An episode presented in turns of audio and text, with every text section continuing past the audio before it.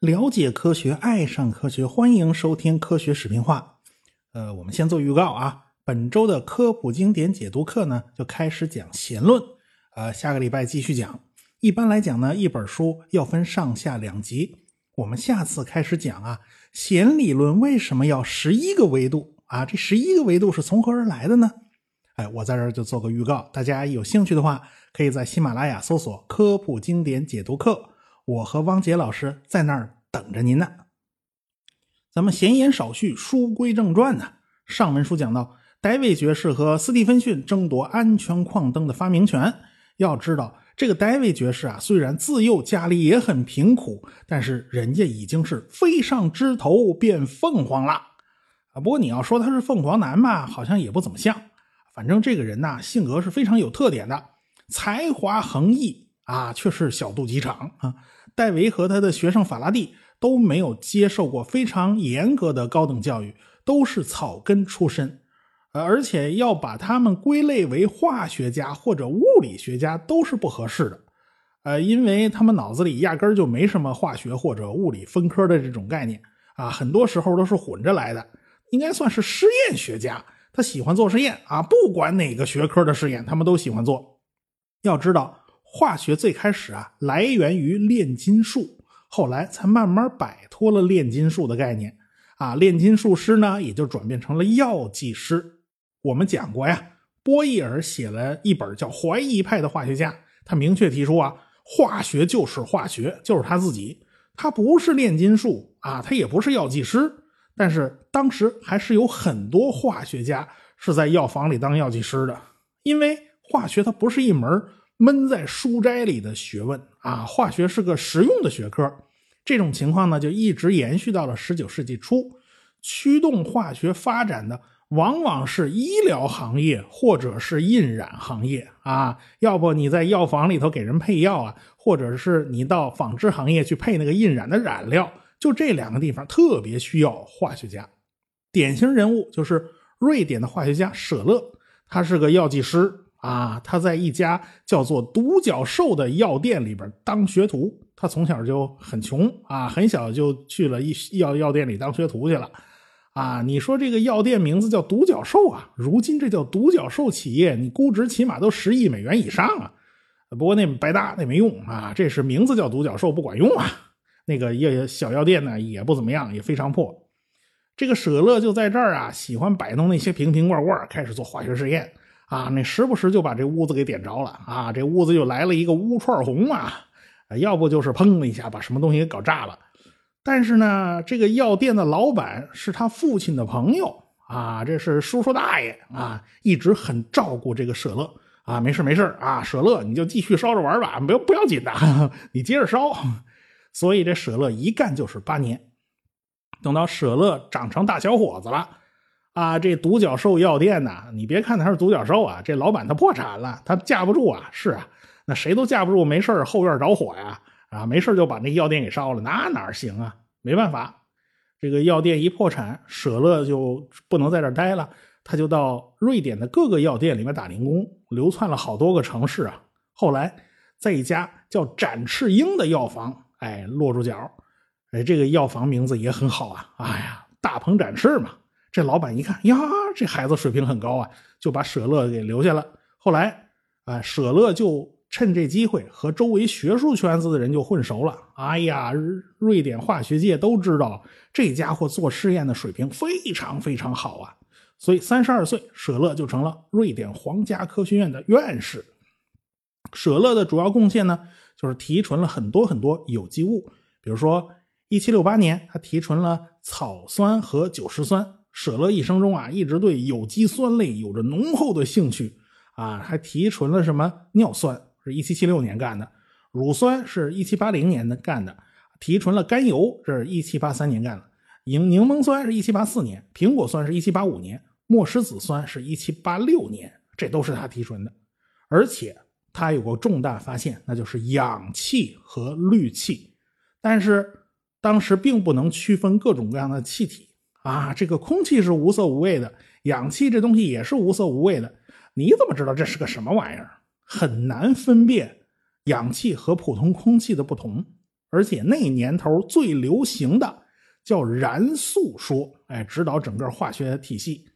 哎，科学界普遍认为，任何物质它要能燃烧，它在燃烧的时候都会释放出燃素。以现在眼光来看吧，你你好像搞颠倒了吧？这个，这个燃烧是个化合反应啊，它是个合成的过程啊。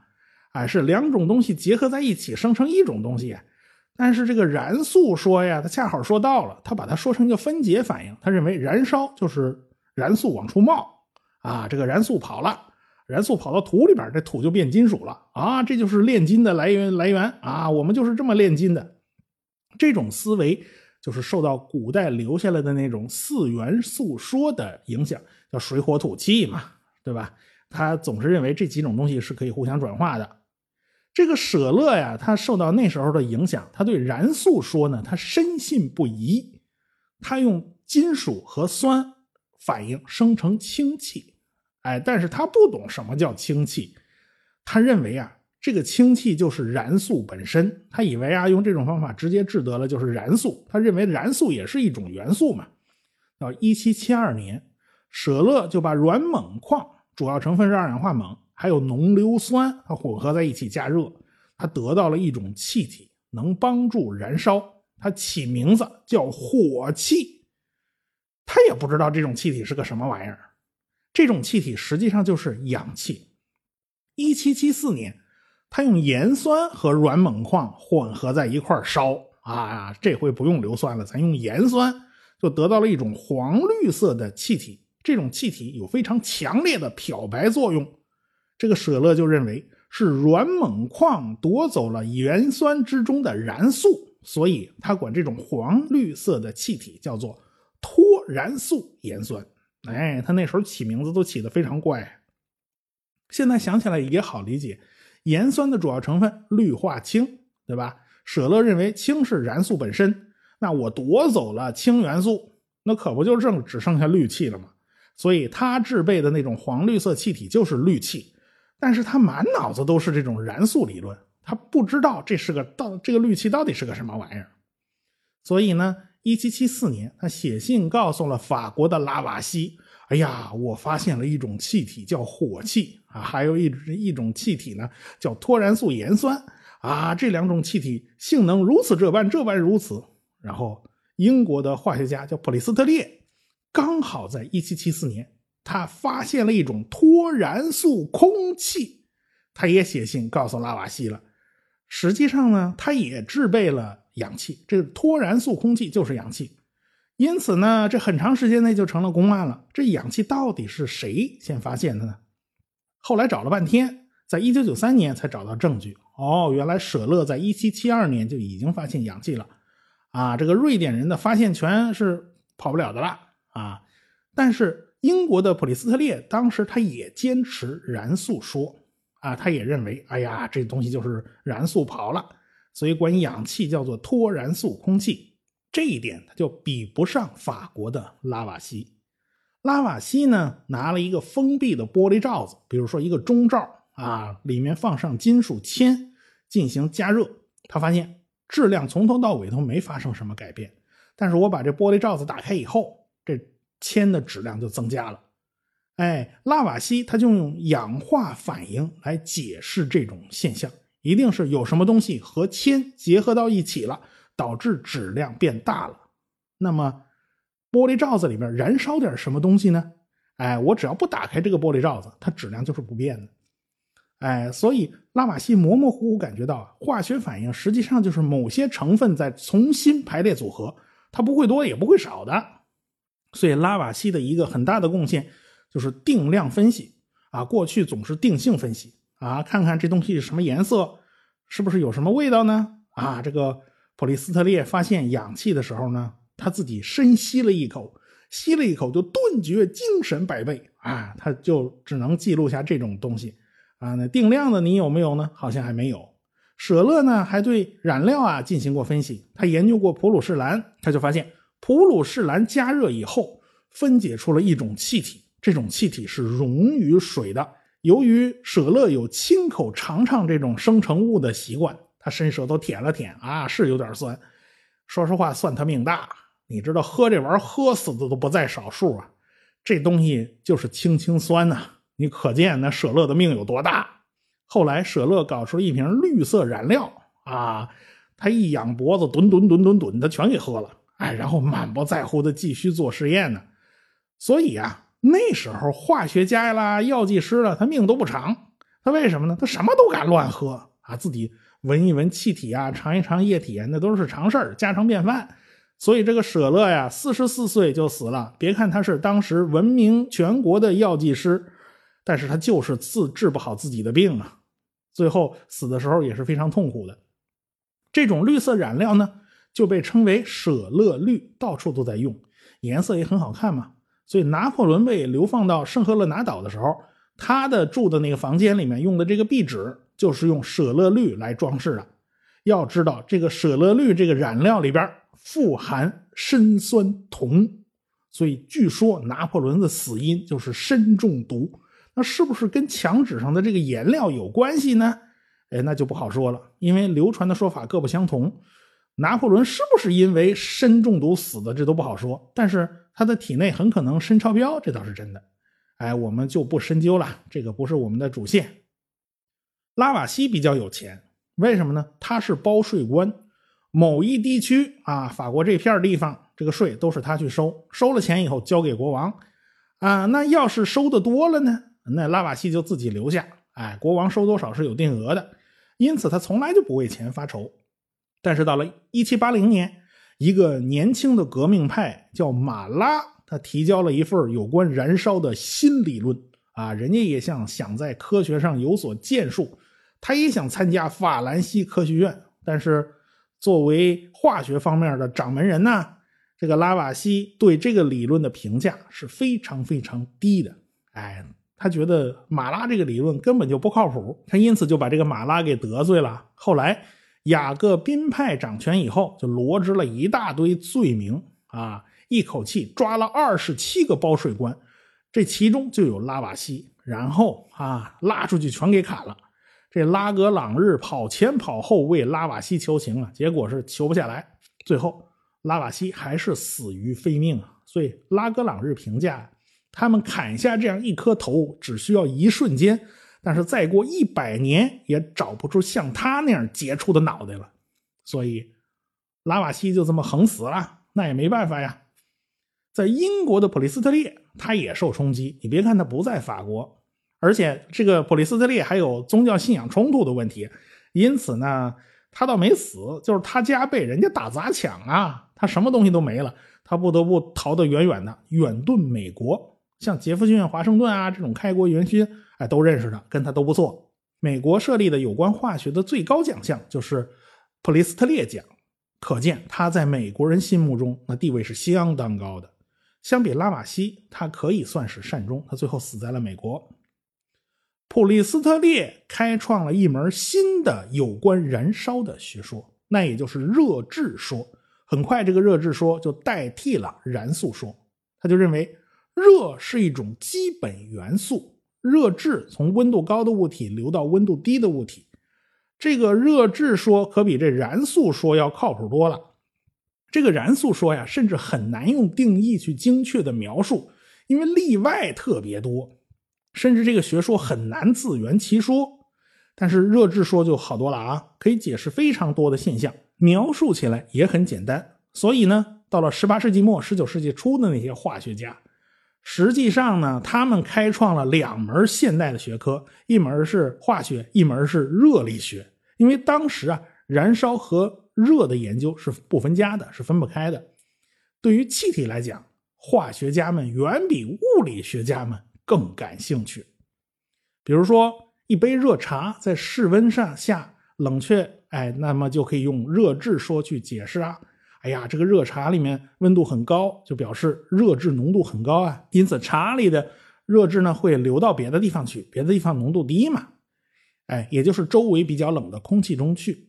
热质说可以解释空气受热膨胀，因为空气分子吸收了热质，使其体积变大。啊，你把热当做一种物质去对待呢，好像这些方面的问题都可以解决，还可以解释什么热辐射呀，呃物体不同温度下的相变呢，甚至大部分的气体定律都是可以用热质说来解释的。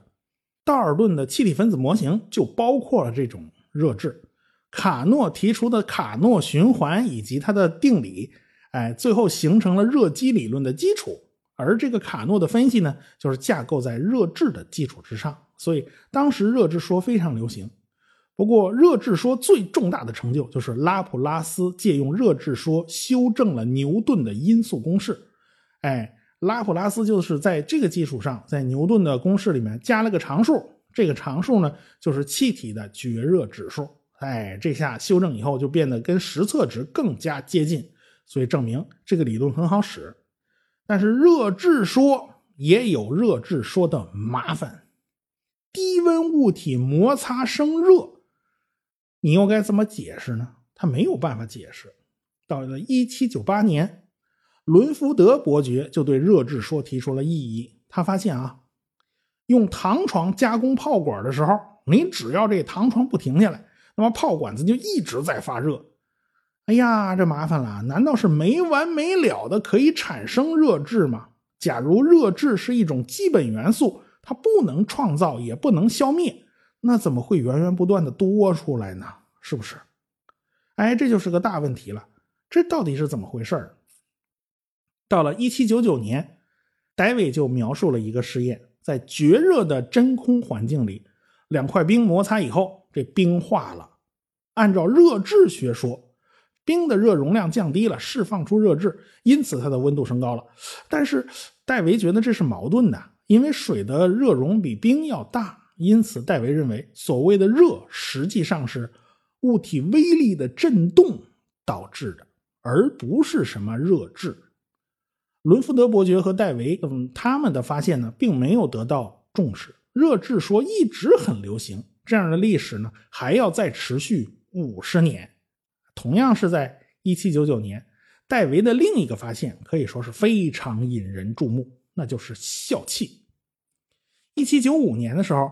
戴维就到一位外科医生那儿去当学徒，算是开始了和瓶瓶罐罐打交道的这个日子。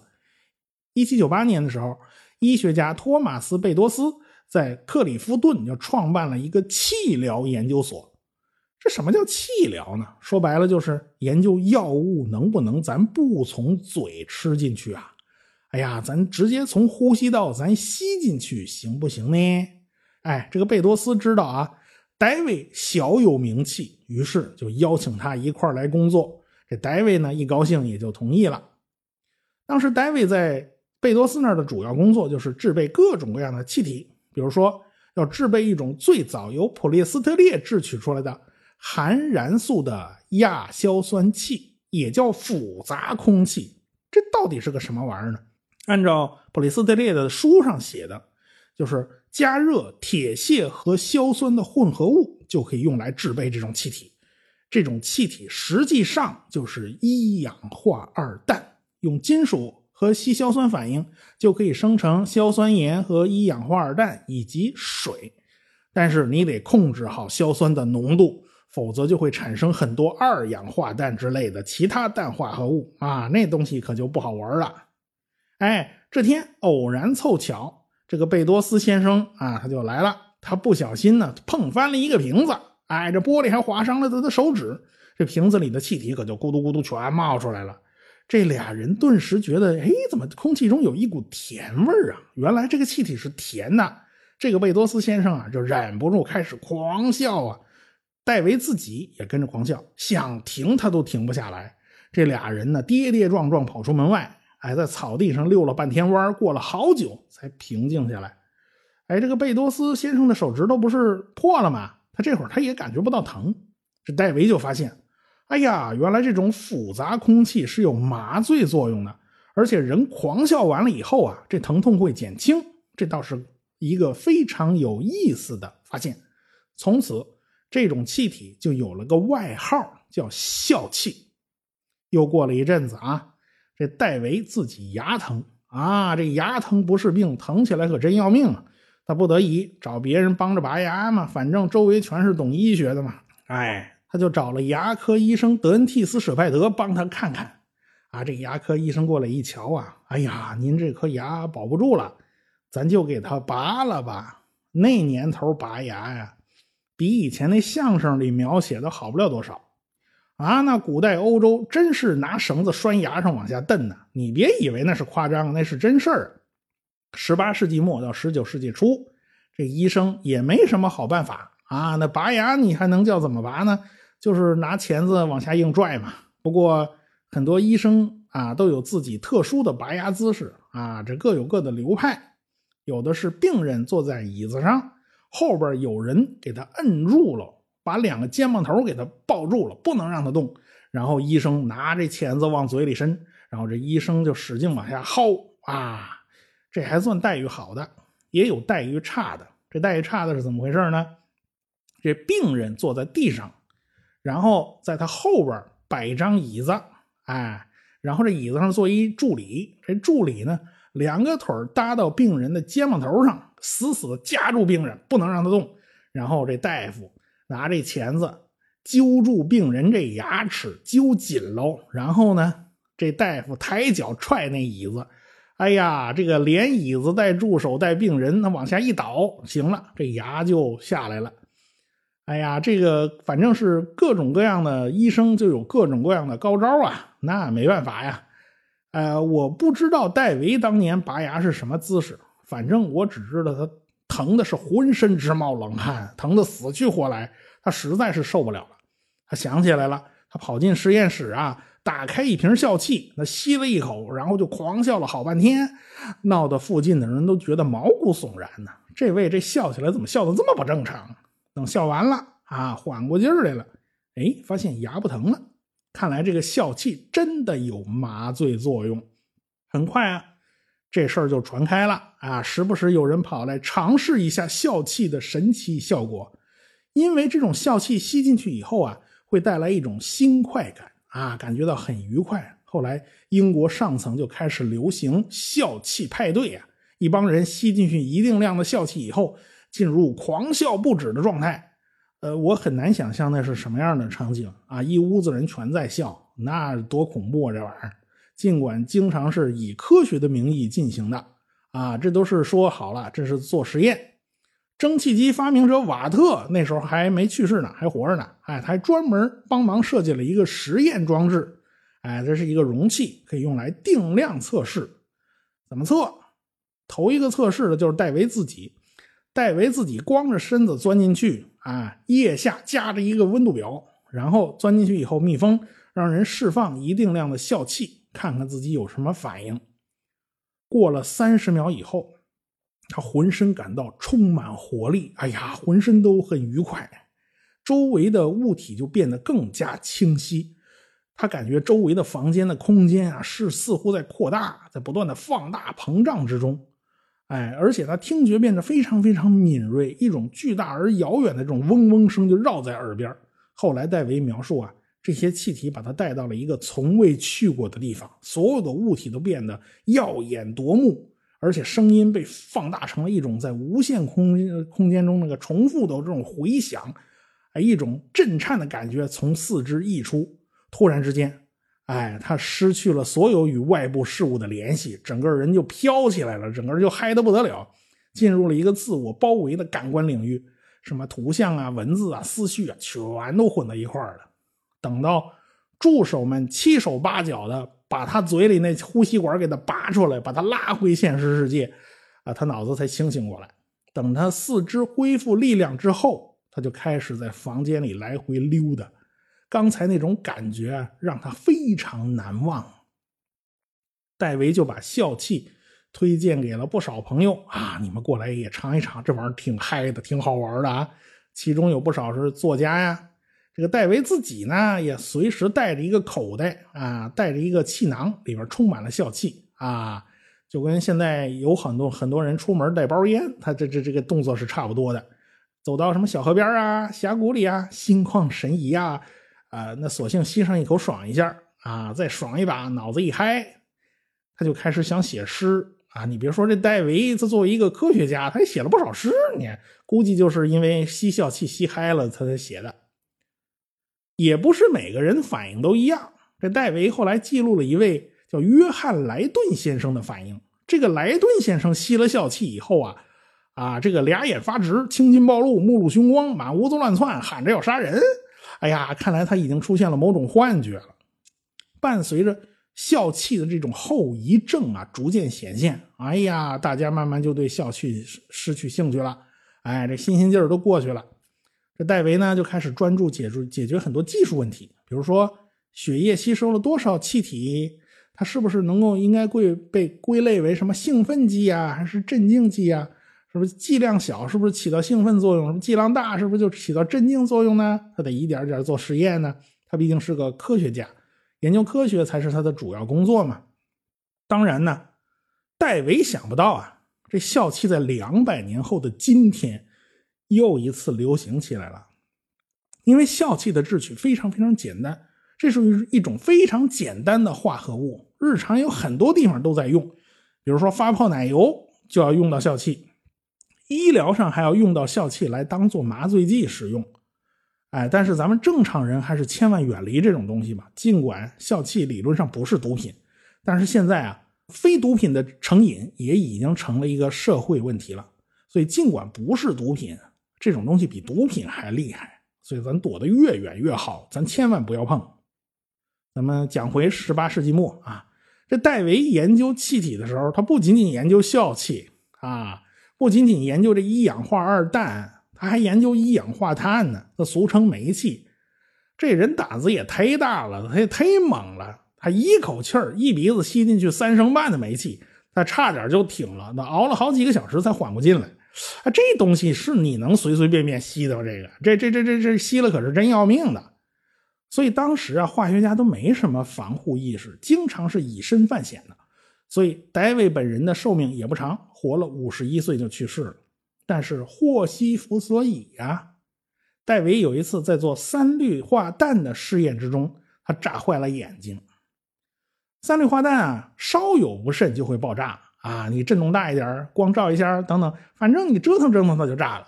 所以这个戴维的眼睛他就受了伤。哎呀，他视力模糊。啊，看不清了，很多试验他就没有办法自己再去做，所以他就急需一位助手来帮忙，这才挑中了法拉第，也就引得法拉第阴差阳错走向了通向科学巨匠的道路。